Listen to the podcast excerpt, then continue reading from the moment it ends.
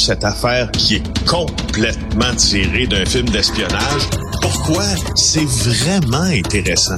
On peut pas dire l'inverse. Donc, la drogue, c'est non. Un journaliste d'enquête, pas comme les autres. Félix Séguin. Alors, Félix, toi qui es un fan fini de musique, euh, bien sûr, euh, la mort de Tina Turner, tu as des choses à dire là-dessus.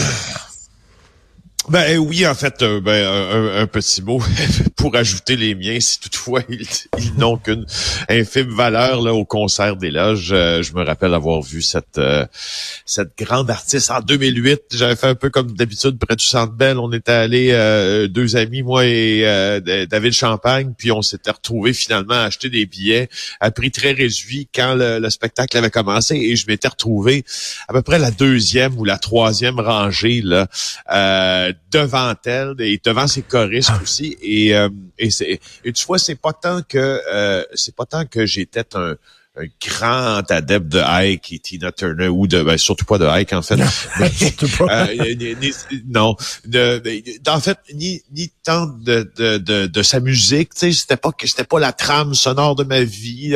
Tina Turner, j'adorais son grain de voix, mais je, je c'était quelque chose que je voulais inscrire dans mon carnet, si tu veux, de, de choses faites ou de choses à cocher, c'était d'aller la voir une fois parce que je trouvais qu'elle donnait un show. Toujours trouvé à la télé, quand tu la regardais, elle donnait un show.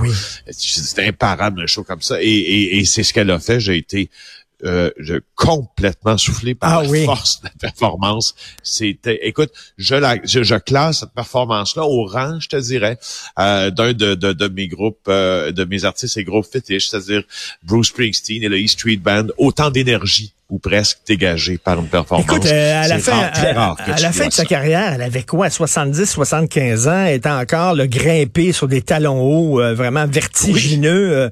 Euh, faut le dire hein, quand même, elle avait une voix incroyable, un talent fantastique et la plus belle paire de jambes de l'histoire du rock. Vraiment. on, peut, on, peut, le dire. Hein, on, peut, le dire, là, elle était incroyable. Mais elle avait une énergie folle, puis elle était déjà plus jeune, puis elle était encore sexy, puis tout ça. Moi, c'est plus tu vois, c'est plus la femme que, qui, me, qui me frappe que l'artiste. J'écoute pas vraiment Tina Turner, ça n'a jamais été ma, ma tasse de thé, mais elle, quand même, quel, quel, quel bout de femme. Vraiment. Oui, oui, oui, un grand euh, bout. Une, une femme qui, qui, a, qui, a, été victime de violence conjugale pendant des années avec euh, Ike Turner qui l'exploitait, qui la battait, qui disait tout le temps qu'elle était pas bonne, etc. C'est une femme qui s'en est sortie. Sa mère aussi lui disait ça d'ailleurs. Sa mère lui ah, disait qu'elle était pas bonne. Son mari lui disait qu'elle était, pas bonne. Son mari la dépossédait. Elle était euh, une forme elle était sous une forme d'asservissement justement à, à, Ike.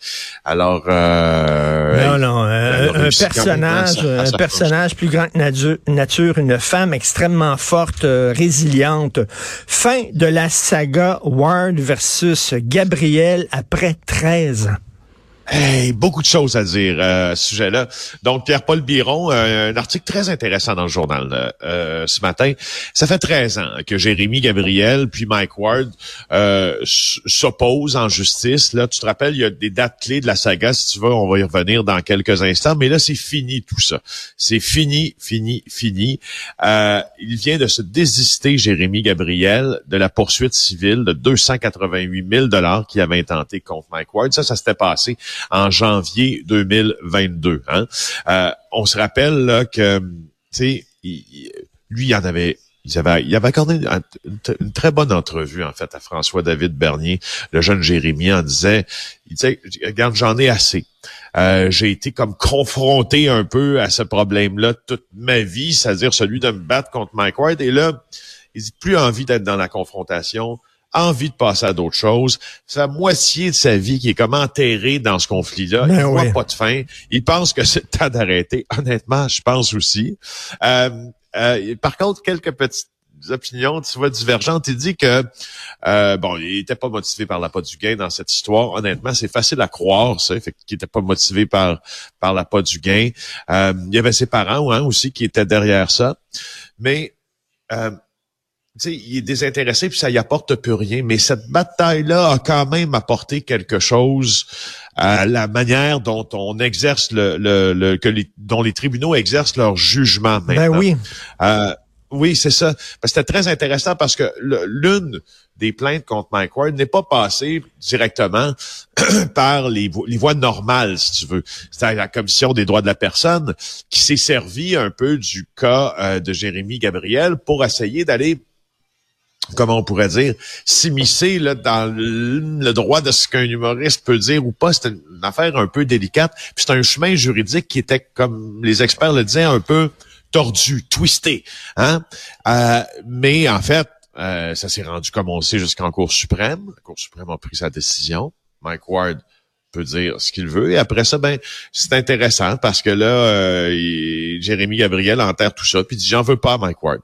Euh, et, mais, mais euh, tu sais, ça c'est vraiment, je, sais pas si les gens connaissent ça, tu connais certainement ça, l'effet Streisand. L'effet Streisand, c'est Barbara Streisand. Il y a un site obscur d'internet qui avait dit où elle demeurait, qui avait mis des photos de sa maison, un site vraiment obscur, et elle les avait poursuivis. Et là, ben évidemment, là, tous les journaux se sont emparés de l'affaire. Et là, tous les journaux ont publié la fameuse photo. Alors là, alors que c'était un site obscur, personne ne savait l'avait vu.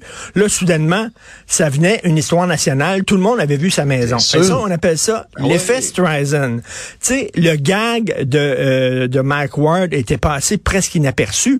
Mais là, avec, en mettant le projecteur dessus, par le poursuivant, ben là, le gag roulait 24 heures sur 24 dans tous les médias sociaux. C'est ce qu'on appelle l'effet Streisand, c'est que tu mets le projecteur encore plus sur une histoire que tu veux cacher.